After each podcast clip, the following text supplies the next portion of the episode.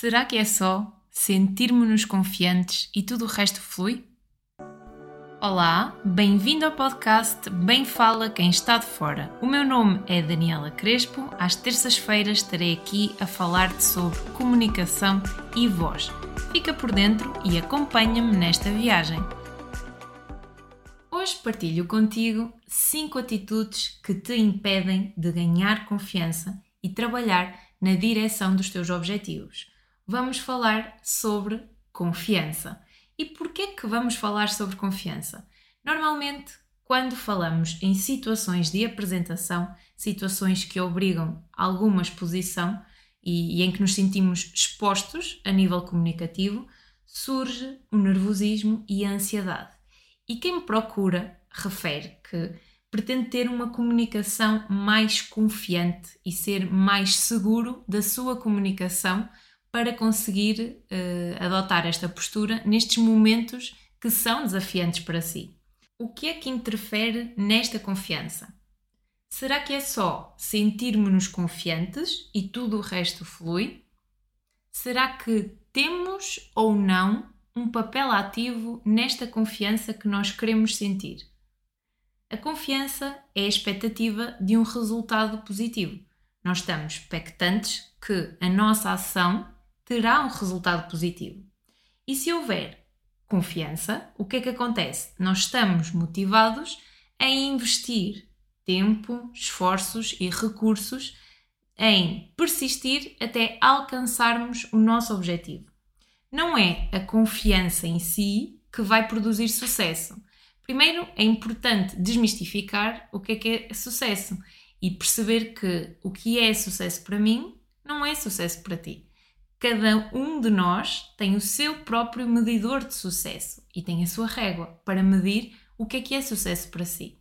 E assim como há a régua do sucesso, também há a régua da confiança e cada um terá a sua forma de qualificar e quantificar a confiança que sente e como é que é esta confiança, em que é que se traduz uh, esta confiança no seu dia a dia e nestas situações não ter confiança uh, e acabarmos por não, não termos confiança, acontece que faz com que haja uma desistência prematura dos nossos objetivos e ou desistimos prematuramente, até estamos confiantes, mas no decorrer do caminho esta confiança vai se perdendo e acabamos por desistir sem ainda termos alcançado o objetivo que tínhamos em mente.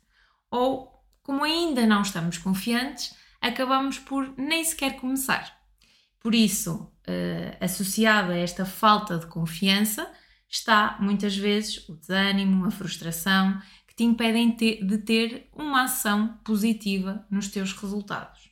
Como fazer para ganhar confiança e trabalhar na direção dos teus objetivos? De seguida, vou apresentar-te 5 atitudes a evitar porque te impedem de ganhar esta confiança e trabalhar na direção dos teus objetivos. A primeira é evitar premissas contraproducentes. O que é que quer dizer premissas contraproducentes? Já ouviste falar na expressão não bata a bota com a perdigota? Ou seja, imagina que tu queres ganhar esta confiança para falar uh, em público, para falar nas tuas apresentações, para, para o teu dia a dia. Tu queres ter uma comunicação confiante e queres estar segura de ti. Se achas e acreditas que não consegues ter esta comunicação confiante, então não consegues mesmo. É contraproducente, porque uma coisa é a realidade, é tu admitires que ainda não tens estas ferramentas certas, mas que vais trabalhá-las no sentido da confiança e outra coisa é tu nem sequer tentares e assumires logo que não consegues e que não tens esta confiança e que é impossível alcançar esta confiança. Uma coisa é a realidade, outra coisa é tu começares por te derrotar sem antes entrar em jogo. Ainda não começou o jogo, ainda não começaste a investir na tua comunicação e já estás a partir da premissa e do pressuposto que tu não consegues ter esta confiança, não consegues ter esta comunicação para falar e ser confiante nesta tua comunicação. Primeiro ponto e muito importante: premissas contraproducentes. Primeiro identifica e depois percebe que deves evitá-las, que é para conseguires uh, ultrapassar. Segundo ponto, evitar objetivos ambiciosos. Objetivos ambiciosos são objetivos que são distantes da tua realidade. É um objetivo que tu traçaste e que neste momento está muito longe da tua realidade atual. Por exemplo, tu queres preparar apresentações e queres ter esta comunicação confiante nas apresentações. E traças um nunca fizeste uma apresentação, mas este objetivo que tu traças para a tua realidade e aqui num prazo de dois, três meses, imagina, é tu apresentares para uma audiência de mil pessoas. E tu não tens experiência de fazer apresentações, ainda não começaste a investir no teu trabalho ao nível das apresentações e queres dar um salto muito grande.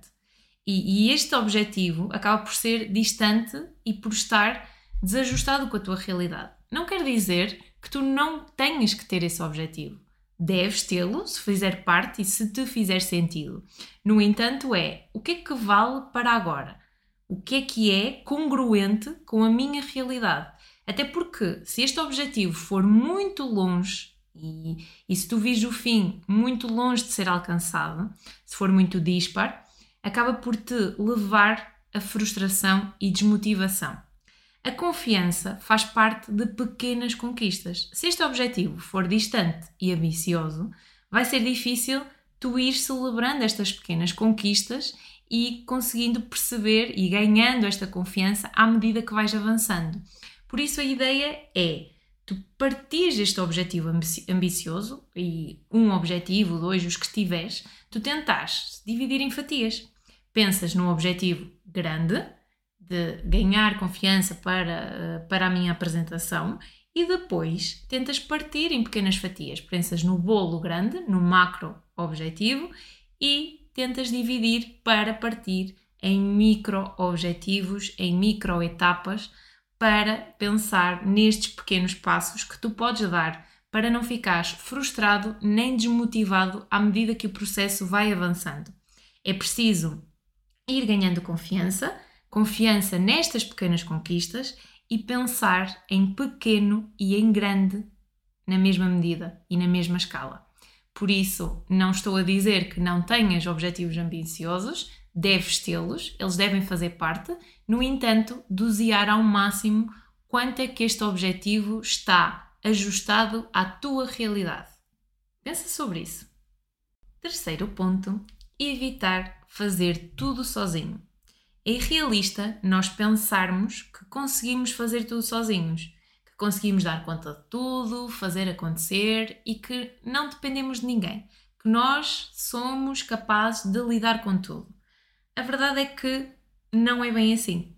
Nós precisamos de ter um sistema e ter uma rede de apoio que nos ajude a alcançar os nossos objetivos e a fazer com que se trabalhe esta confiança e aqui vale mentores, coaches, amigos, pessoas que estejam em diferentes fases uh, da, da nossa e que, em certa parte, já passaram pelo mesmo ou estão a passar e que conseguimos fazer aqui uma relação para ir buscar esta confiança e criar mesmo esta cultura, dar e receber, criar uma cultura de rede de apoio, de não acharmos que nós conseguimos dar conta de tudo. E já diz a velha frase que quem caminha sozinho pode até chegar mais rápido, mas quem vai acompanhado com certeza que vai mais longe. E para cultivarmos esta, esta confiança e, e esta ação no sentido dos nossos objetivos, é importante nós percebermos quem precisamos de ter por perto. Criar esta rede de apoio. Até porque, se eu estou a dar apoio, se eu estou a prestar apoio a alguém, esse alguém também vai prestar apoio a mim. E é uma moeda de troca que acabamos por criar e que acaba por fazer sentido nas diversas áreas e nas, divers, nas diversas fases da nossa vida. Quarto ponto: evitar culpar outra pessoa. E este é muito importante porque nós temos a responsabilidade pelo nosso comportamento, ainda que haja situações desafiantes na nossa vida, porque há, e é difícil nós conseguirmos ver esta luz ao fundo, ao fundo do túnel, nós temos escolha. Temos escolha na forma como nós respondemos a essas situações e temos ação no nosso comportamento. Por isso, devemos evitar culpar a outra pessoa pela, pelos nossos resultados e pelas nossas ações. A confiança irá assentar nessa responsabilidade. Iremos conseguir seguir em frente e fazer acontecer. E não é logo teres a confiança toda. É estas pequenas ações que tu vais tendo no sentido da confiança. É o nosso comportamento e a nossa ação uh, ir sendo tomada e as nossas respostas vão sendo validadas e vamos evoluindo nesse sentido. Por último, e não menos importante, evitar falhar no planeamento. A confiança requer uma dose de realidade. E o que é que, e o que, é que eu quero dizer com realidade? Não é tu traçares o teu objetivo e depois eh, confiar ou fiar-te naquele otimismo cego de que vai correr tudo bem. Uh, eu não me preparei muito, mas a preparação vai correr bem porque eu já apresentei este conteúdo ou eu já treinei em casa uh, uma vez uh, e assumes que vai correr bem porque, porque sim. E, e há pequenas derrotas que tu podes ter no caminho até chegar às grandes vitórias.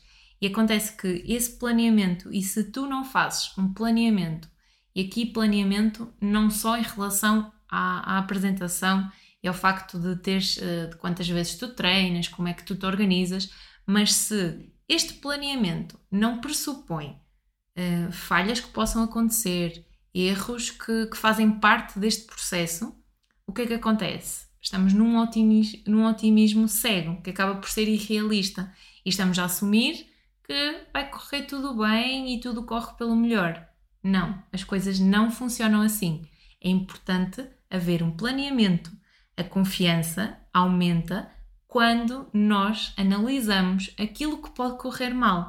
Nós devemos treinar-nos para pensar em alternativas, para pensar em vários cenários. Imagina, estás a preparar uma apresentação, estás a preparar uma proposta que tens que apresentar ao teu chefe Pensa em alternativas e pensa em todos os cenários. Que perguntas é que o teu chefe te pode perguntar? O que, é que, o que é que ele poderia perguntar tendo em conta essa situação da apresentação?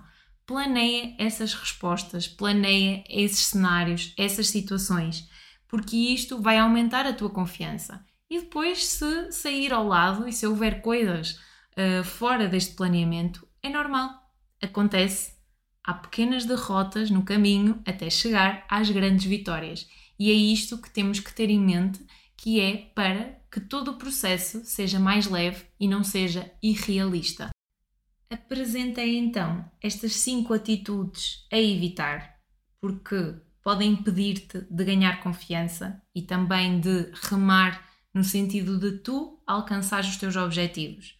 Foram elas premissas contraproducentes, objetivos ambiciosos e distantes, desajustados com a tua realidade, fazer tudo sozinho, evitar fazer tudo sozinho, evitar culpar outra pessoa e, por último, o número 5, falhares no planeamento.